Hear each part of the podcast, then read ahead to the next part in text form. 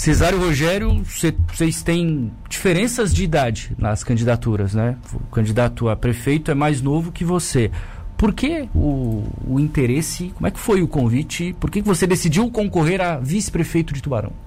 Ocorreu um fato bastante interessante, porque a minha vida profissional ela se desenvolveu sempre no nível estratégico das organizações e organizações grandes, né? Sempre operando no conselho de decisões de implementações de ações e atividades. Sim. E posteriormente eu virei um consultor. E de repente o Marcos Brunato, eh, que participa conosco já de um clube de serviço, então eu já conheci o Marcos de bastante tempo, conheço a família dele. E ele sempre vinha me falando do interesse dele em, em, participar da, da política e tal, e de repente eu acabei tomando conhecimento de que ele tinha assumido a presidência do PSDB em Tubarão. Mas até aí, nada demais. É, a gente continuou conversando tal. Você tinha filiação, Cesário, no PSDB? Ah, quando ele assumiu a presidência, ainda não. Não. Tá. Mas ele, tão logo assumiu, ele me convidou para me filiar tal, e eu acabei me filiando, mas sem, sem maiores intenções. A ideia era ajudá-lo, contribuir naquilo que fosse possível na, na na organização dele, né? Talvez ele já tinha essa ideia lá no fundo, né? Mas é, tu ainda não é, Talvez é, é. Porque nós conversamos muitas vezes, mas nunca foi tocado no assunto. Perfeito. E de repente ele me convidou para participar da chapa. E eu não tive nenhuma dúvida, porque durante a nossa conversa é, ficou muito claro que a intenção dele era gerenciar o município de uma forma muito profissional, sem muita injeção política, vamos dizer, na organização, né? Ele me falava muito que a ideia dele era administrar o município como se fosse uma empresa privada. Aí disse, pô, tá aí um negócio. Porque pela minha, pela minha experiência, pelos meus conhecimentos, tanto profissionais quanto acadêmicos, eu acabei concluindo que eu poderia contribuir bastante com ele na gestão. E aí acabei aceitando. E agora estamos aí na campanha. O PSDB ele foi muito mais pelo Marcos, então. Foi eu pelo. um pouco de. Eu me identifico com esse partido e por isso eu escolho o PSDB. É, não, na verdade tem esse fundo programático também do partido, né? Então. O, o PSDB é um partido da social-democracia e tal, mas é, ele tem lá como fundamento, na, na, fundação dele lá em 1988, é, muito a ver também com a iniciativa privada. Então, a livre iniciativa, né, a, o, a questão da aplicação do capital. Então, isso aí tudo também me ajudou a, a me inscrever no partido. Perfeito. Então, quando houve o convite, foi tranquilo. Tranquilo, tranquilo, sem nenhum problema. E com referência à idade, não, não vejo assim nenhuma dificuldade, porque o Marcos é um jovem, tem uma formação muito sadia, tem uma personalidade bastante forte e, e principalmente boas intenções com referência ao ao cidadão em si, né? Não é, não, não é tanto a questão da gestão do capital, mas é o atendimento à população. Então isso me, me motivou bastante para tomar essa decisão. Entendi. É, Cesário, vocês têm um passado forte em Tubarão, de um partido tradicionalíssimo aqui, que na, nesse século foi o que mais governou a cidade de Tubarão. Existe alguma relação? Vocês dialogam, por exemplo, com o ex-prefeito Stipe e, e, com as pessoas que foram fortes naquele governo que durou, Sim. durou quase 12 anos em Tubarão? Sim, não, não. mais? Sem dúvida, sem dúvida. O, os nossos prefeitos aí, nossos antecedentes, eh, fizeram boas ações, tomaram boas decisões e não nos afastamos deles, não. Nós conversamos, agora principalmente com o Carlos Stipe, né? Tem nos acompanhado aí, algumas visitas e tudo mais, tem, tem nos apoiado bastante. Perfeito. É, a gente tem falado bastante de política aqui antes de entrar em ideias, propostas, etc. E, por exemplo, coligações. O PSDB não tem coligação em Tubarão, não é muito comum e vai com chapa pura. Como é que foi essa decisão? Por que, que vocês acham que esse é o melhor caminho? Ô, Matheus, o, a chapa pura ela, ela permite que você tenha uma independência bastante grande no que diz respeito às ideias e o plano de gestão. Porque tu sabes que eu venho da iniciativa privada. Tá. A, in, a iniciativa privada, ela. É, o acionista de uma empresa, ele aplica o recurso e quer o retorno sobre o investimento que ele fez. Então, o, a gestão pública, a gente observa e sente é que quando há uma coligação, ele é, é, essa coligação ela tem que dar satisfação para muitas pessoas e inclusive para grupos econômicos. E na nossa discussão com o Marcos, isso está fora. Eu não eu, eu não participaria dessa chapa se não fosse a liberdade que o Marcos tem pregado eh, na gestão do município. Nós vamos lá fazer aquilo que é bom para a população não para mim, não para o partido e não para qualquer outro grupo privado ou de apoio que eventualmente estivesse por trás da candidatura. Porque eu não, eu não me sentiria confortável ao tomar uma decisão diferente daquela que a população merece. Então, fomos bem claros nisso. Tá. Marcos, é assim ou eu não aceito. Chapa pura. Chapa pura. Então a atual gestão tem tido esse problema, pelo seu diagnóstico, porque a atual gestão tem vários partidos na coligação, Cesário. Ô, Matheus, é, a gente é, tem participado aí de, de, alguns debates, de algumas entrevistas, temos conversado muito com a população, é, com entidades de classe, é, nós já visitamos, visitamos praticamente o município inteiro. E o que a gente tem observado é que as ações da atual gestão elas ficam concentradas em determinadas regiões, favorecendo determinadas entidades ou empresas privadas. Então, isso é muito ruim. É, nós vemos, está é, aí no, no, no, portal da, da prefeitura, na, nas informações de tudo, a quantidade de cargos indicados politicamente. E, segundo consta nas informações, praticamente 12 milhões de reais por ano são gastos nesses eh, cargos indicados. E cada vez que se faz um, uma pergunta ou inquirição a respeito disso, eh, tanto para o atual prefeito e, e, para o vice, as respostas não são claras. É, as respostas são tipo, não, o número não é esse, porque nós fizemos isso, fizemos aquilo, esse número de pessoas também não é claro, porque precisa para gerenciar eu, eu estava fazendo a seguinte análise. A, a, Prefeitura de Tubarão tem um orçamento previsto agora para, eh, para este ano em torno de 460 milhões de reais, incluído aí é, as receitas ordinárias do município e outras complementações e tudo mais. Que vem de federal. É, isso, é. Tá. E, e eu administrei empresas que têm faturamentos anuais muito superiores a isso. A, a prefeitura com 460 milhões e vai realizar menos, é, segundo a, a, gente observa aí, ela tem esses ditos cargos comissionados que numa empresa privada chamaríamos de gerentes, vamos dizer. Então, é, eu ter uma empresa de um bilhão de reais com 50 gerentes.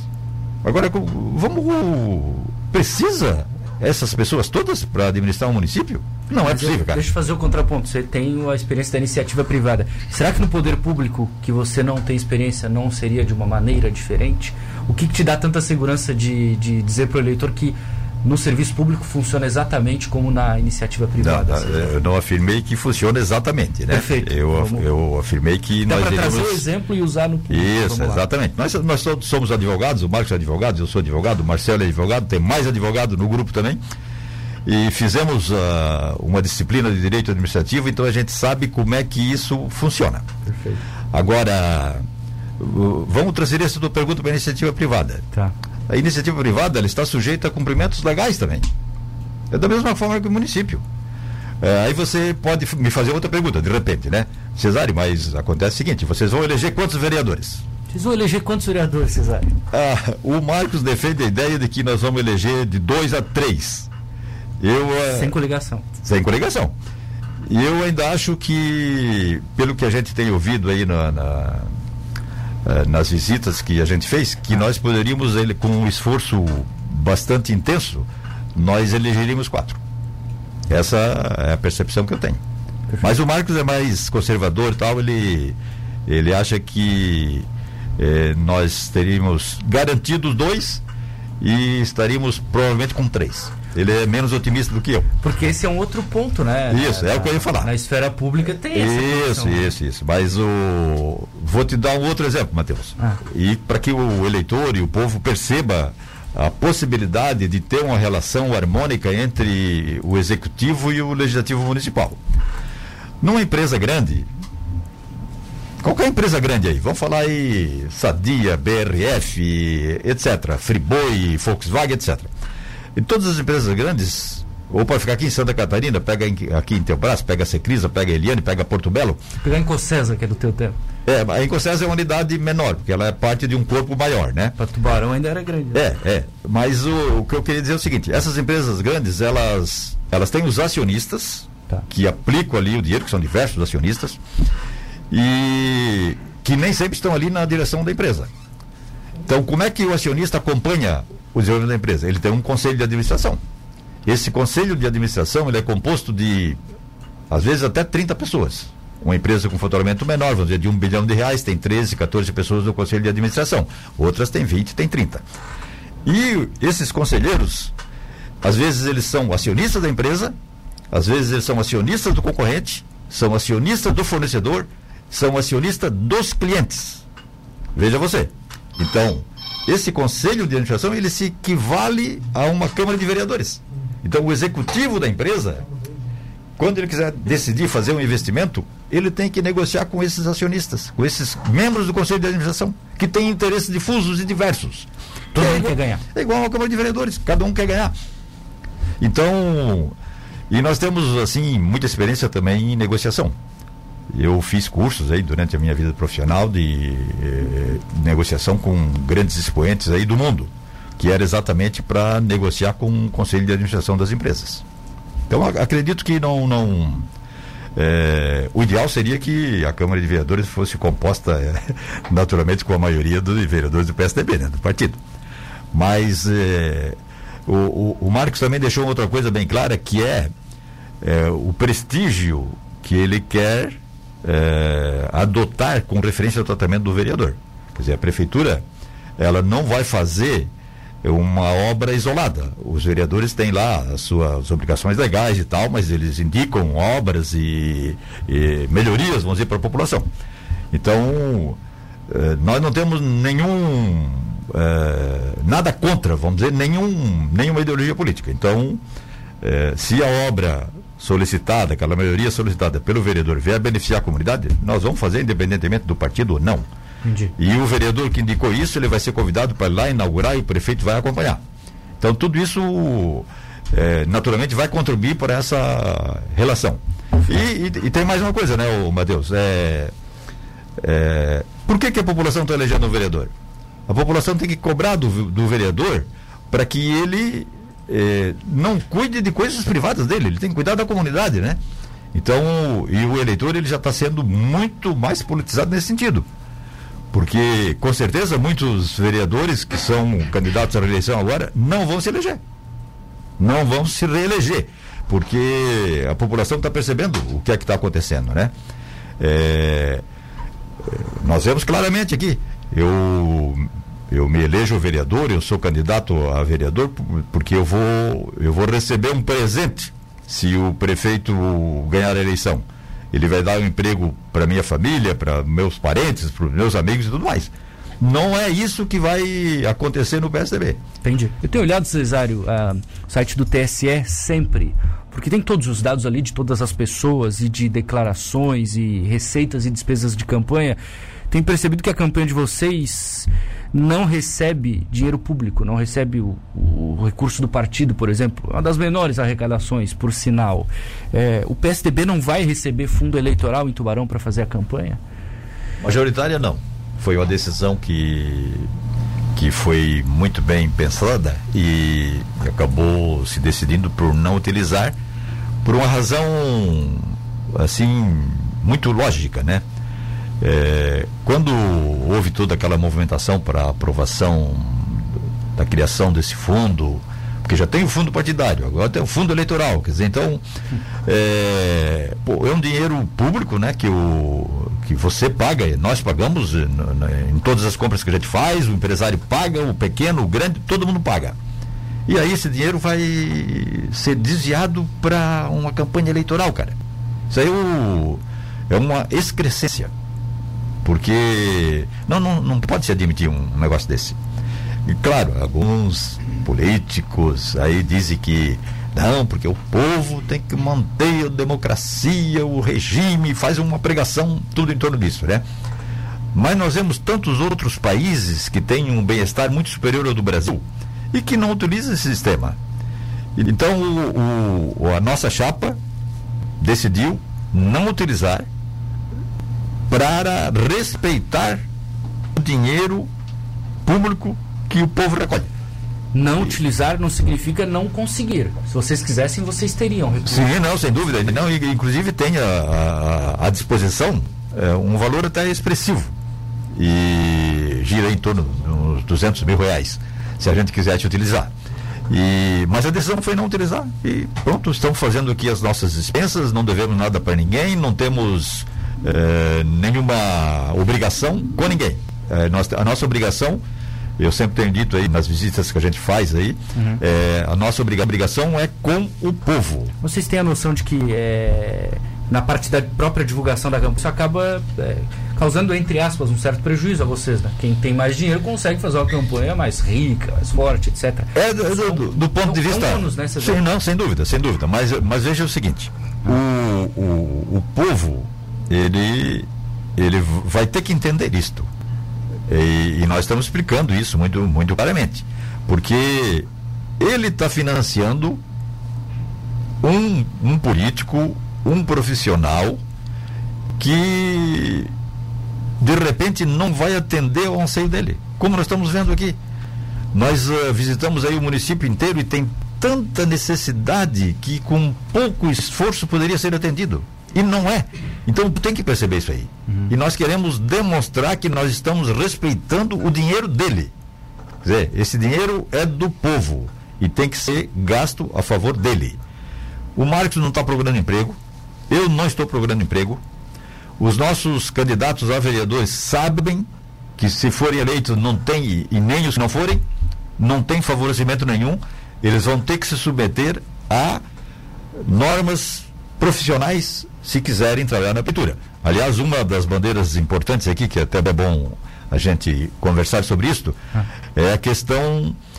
É, primeiramente, a questão do, dos cargos de gestão na prefeitura. Há necessidade de cargos comissionados, vamos dizer, cargo de confiança, essas coisas todas? Ah, claro. Há necessidade de um determinado número. Mas o Marcos quer fazer o seguinte: aqueles que forem necessários terão que ser submetidos a uma seleção profissional. Por quê? Para detectar a real capacidade. Para você não botar um médico como gerente da oficina mecânica. Exagerando, naturalmente, aqui, né?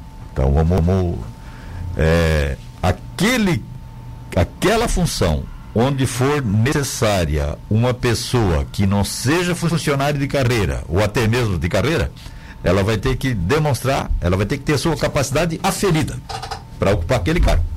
Então. Isso é um processo duro, hein? E é, isso vai fazer com que o número de comissionados diminua ou não? Não, nós já temos. A nossa ideia é reduzir, pelo menos, menos aí, ter no máximo 50% do atual número.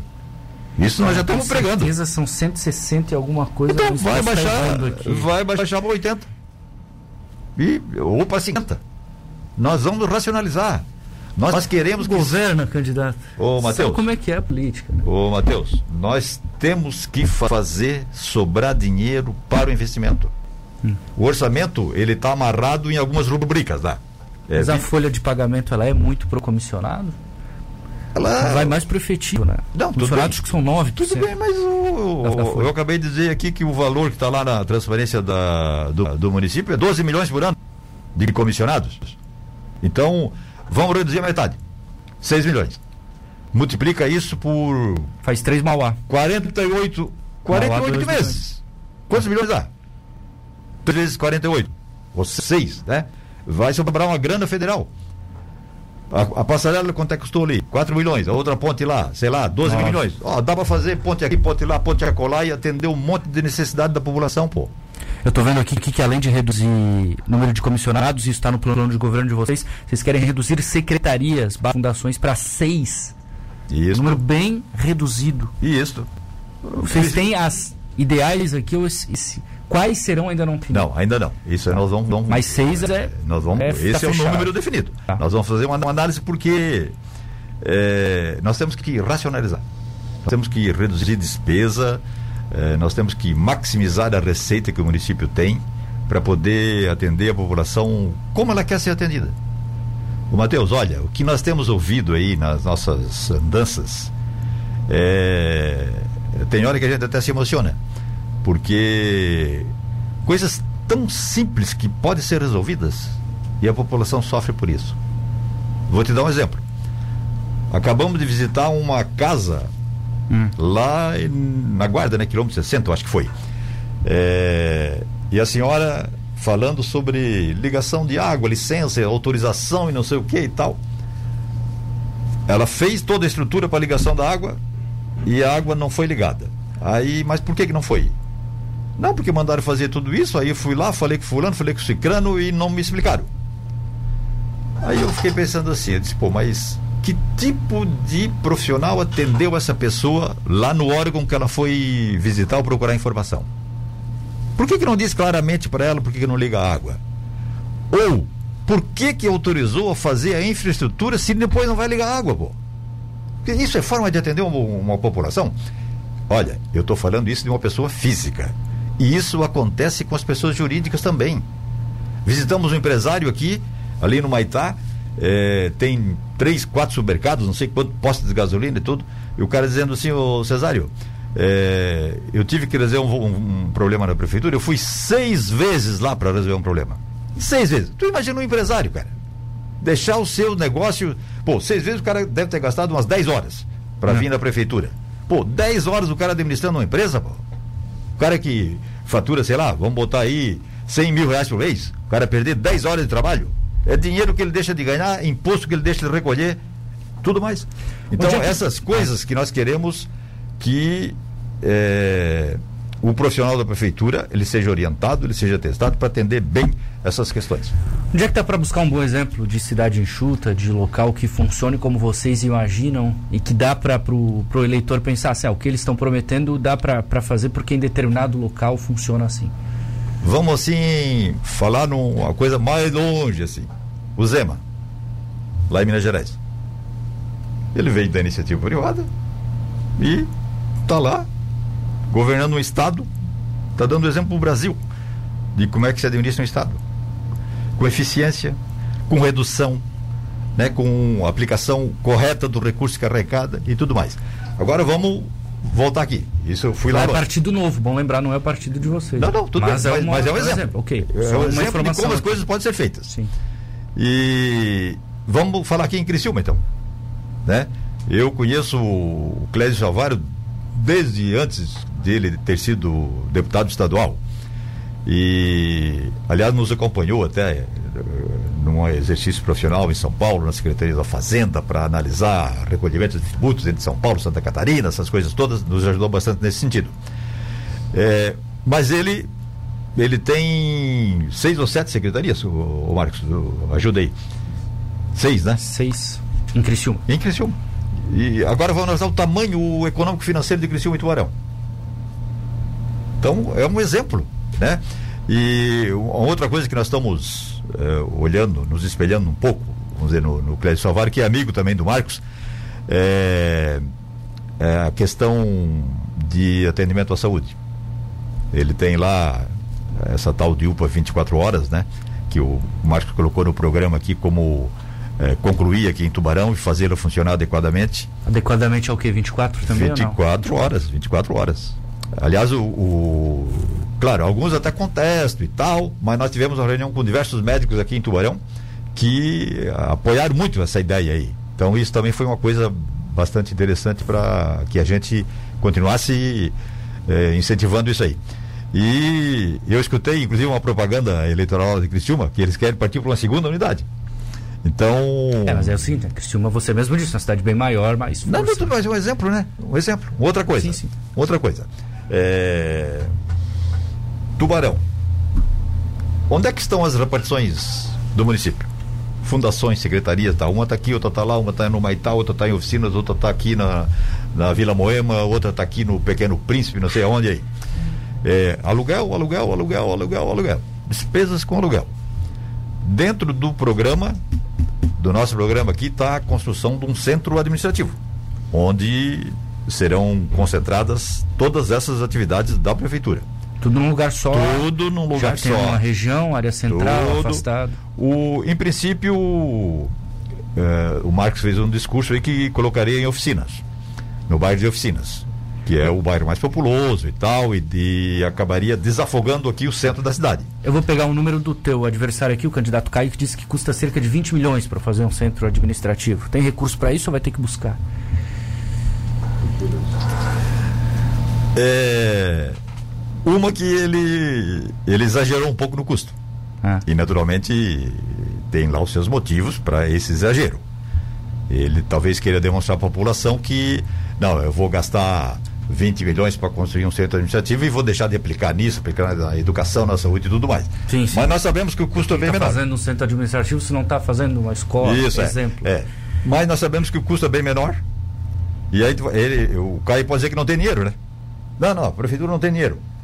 Se eu estou dizendo aqui que nós vamos economizar, vamos dizer, 6 milhões de reais por ano, em quatro anos, nós vamos ter 24 milhões de reais.